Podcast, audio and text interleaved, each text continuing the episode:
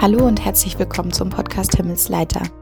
Ich bin Stefanie Haug und ich möchte dich mit meinem Podcast ermutigen, dich nach dem Himmel auszustrecken.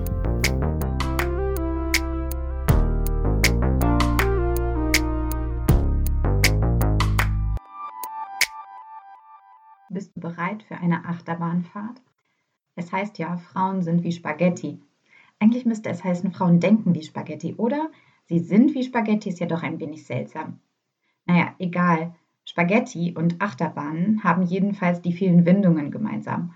Und wenn du bereit bist und dich angeschnallt hast, lege ich mal los mit meinem Gedankenchaos Schrägstrich Achterbahnfahrt.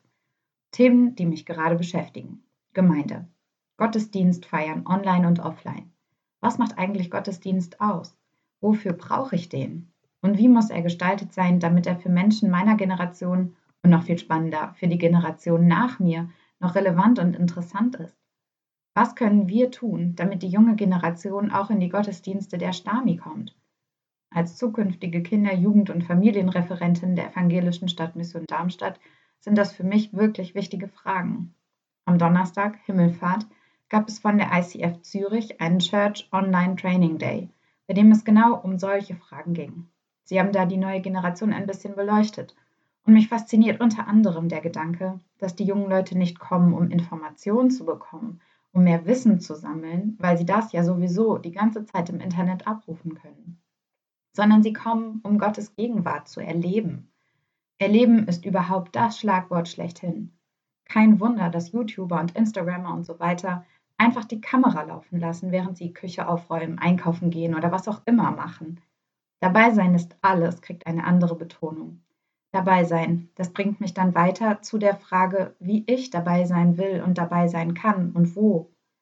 Naja, jetzt bin ich bald Hauptamtliche in der Gemeinde, dann bin ich dabei bei allem, was wir so machen. Aber wie kann man vor allem junge Menschen befähigen und ihnen eine Spielwiese geben, um sich zu beteiligen, um selbst dabei zu sein, um sich auszuprobieren, um ein Teil vom Ganzen zu sein? Was braucht es dafür? Wie kann ich das ermöglichen? Was hindert eigentlich gerade?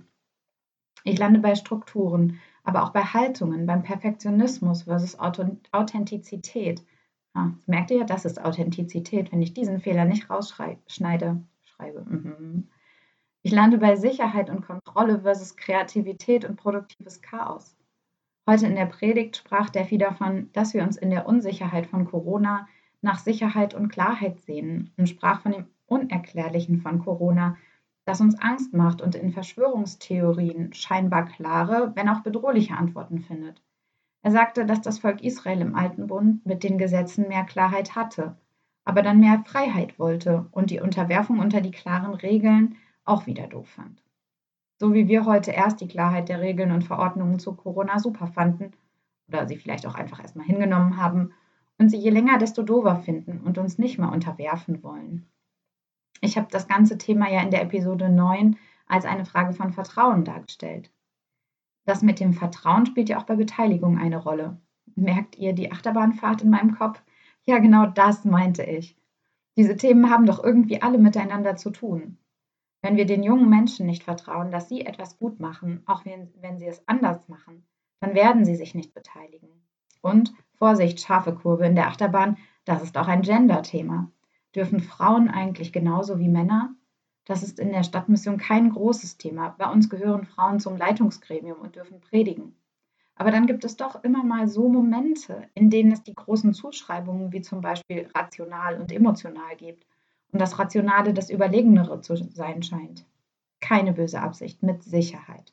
Einfach eingefahrene Denkweisen und eine ganz subtile Form, in der Geschlechterbilder überliefert werden kein Vergleich zu der Unterdrückung, die Frauen weltweit erleben. Ich lese gerade ein Buch von Danielle Strickland zu dem Thema. Erklärt das vielleicht die scharfe Wende? Seichte Kurve zurück zur Beteiligung. Es geht doch eigentlich nicht um Geschlecht, sondern um Gaben, die Gott schenkt, Männern und Frauen, Erwachsenen und, Vorsicht, es geht abwärts, auch Kindern, Jugendlichen. Wann ist man eigentlich alt genug, um zu leiten, mitzuleiten? Was für ein Privileg es für mich als 13-Jährige war, zum Jungschar-Team dazuzugehören. Da haben Menschen meine Leitungsbegabung entdeckt und gefördert. Ohne sie wäre ich nicht, wo ich bin, und deshalb habe ich ihnen meine Bachelorarbeit gewidmet. In der ging es nämlich um genau dieses Thema. die Entwicklung von Verantwortungsfähigkeit im Kontext christlicher Jugendarbeit. Das war ein Fest, sich mit diesen großen Begriffen während des Studiums beschäftigen zu dürfen. Ach ja, das Studium. Aber bleiben wir doch bei der Bachelorarbeit. Meine Quintessenz war, wir kennen als Christen einen Weg, mit unserem Schuldigwerden umzugehen. Und das ermöglicht uns, unbesorgt Verantwortung zu übernehmen. Denn Bonhoeffer sagt, wer Verantwortung übernimmt, wird sicher schuldig. Ich ergänze, auch wer keine Verantwortung nimmt, wird schuldig. Ob es jetzt Schuld durch Nichtstun oder durch falsches Tun ist, ist ja auch egal. Am Ende werden wir schuldig. Und was für ein Segen ist es dann, Jesus zu kennen, der meine Schuldenlast von mir nimmt. Und er hat mir ja nicht nur Schuldenlast genommen, sondern auch noch seinen Geist gegeben und mich begabt. Was für eine Ehre, diese Gaben einsetzen zu können. Was für eine Schuld laden wir eigentlich auf uns, wenn wir jungen oder alten Menschen aus Perfektionismus oder Sicherheitsdenken heraus die Gelegenheit versagen, sich auszuprobieren, ihre Gaben einzubringen, sie zu entdecken und zu entfalten?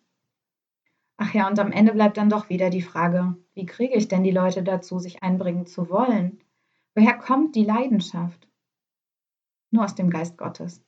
Aber der weht, Leute, der schläft nicht. Der ist ja aktiv. Und was hindert's denn? Ich packe mir, uns an die Nase. Vertrauen. Davon hatte ich es doch eben schon. Vertrauen vor Programm und Veranstaltungsdenken, Nähe, Nahbarkeit, Authentizität, Erleben, da war ja was. Die Achterbahn steht still. Oder war es ein Karussell? Am Ende drehte sich doch alles um dieselbe Sache. Beziehungen leben.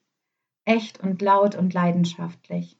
Als ich, als Frau, als Begabte, online und offline. Das ist Gottesdienst. Weil Gottesdienst bedeutet, Gottes Gegenwart zu erleben, zu erfahren. Und weil er hier ist, weil er in mir lebt, geht das überall. Und es geht da besonders gut, wo sein Wesen Raum gewinnt, sein Geist Platz bekommt für die großartigen Dinge, die er tun will. Großartig klein manchmal, aber immer bewegend. Stillstand ist nicht. Komm, steig ein, die Achterbahnfahrt geht weiter. Lass sie uns gemeinsam erleben.